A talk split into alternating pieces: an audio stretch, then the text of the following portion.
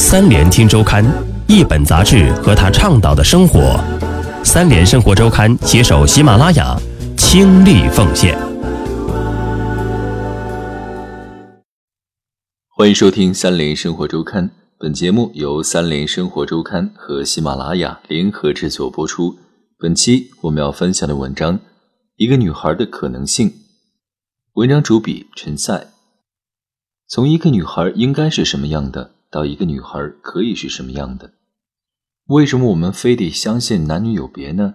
女性意识需要培养吗？我们所谓的女性意识中有多少是基于男女之间真实的性别差异？又有多少是社会，尤其是消费社会塑造的刻板印象呢？在一个孩子的成长过程中，一个模糊的原则是成为自己，要大于成为某个性别。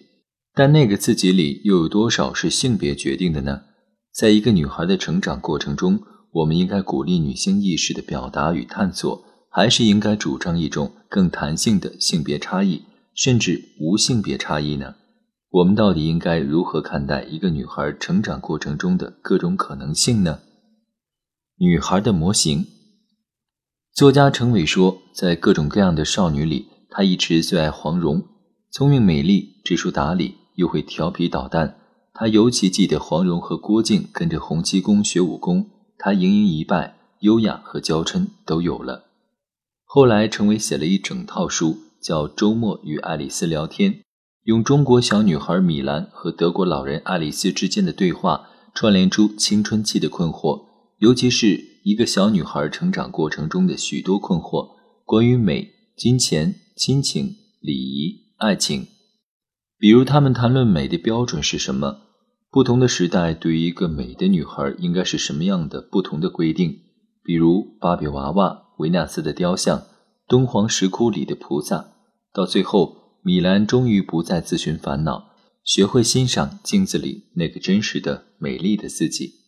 程伟认为，中国一直缺乏女性意识的教育，很多女性事业上很成功，但你并不觉得她们的人生值得羡慕。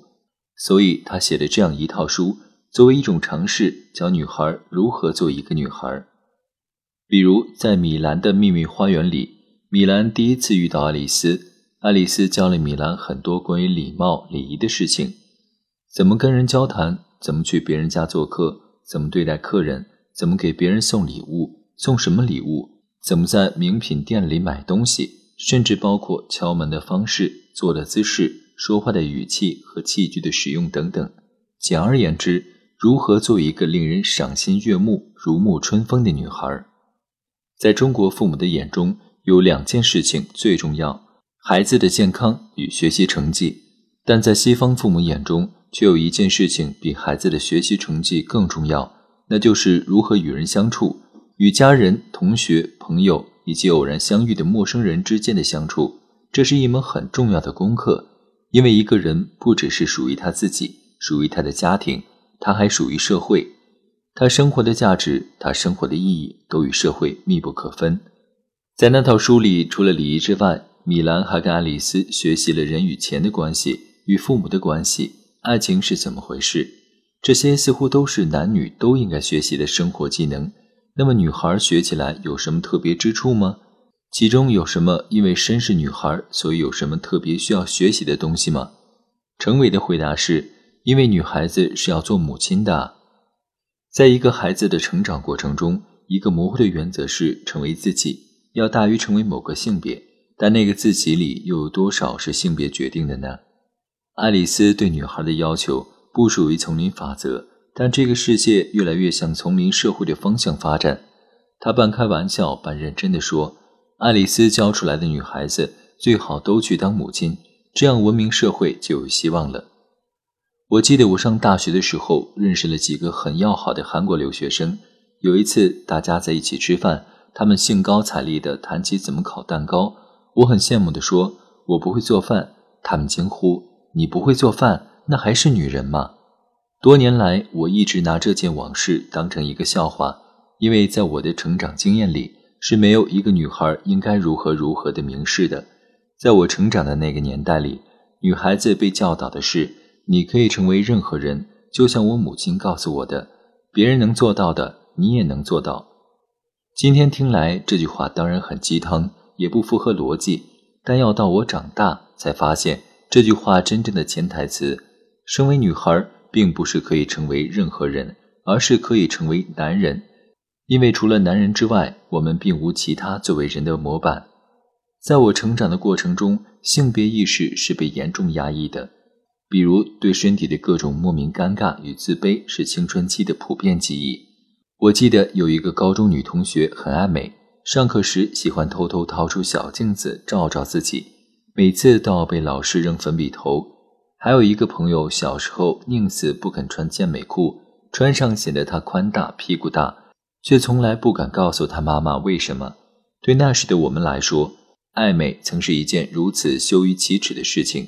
要到二十多年过去，当我们皮肤开始松弛，身体各种走形时，才带着深深的回忆和温情，怀念起当年青春的面庞与身体，那样浓密的黑发、光滑的皮肤、清亮的眼睛。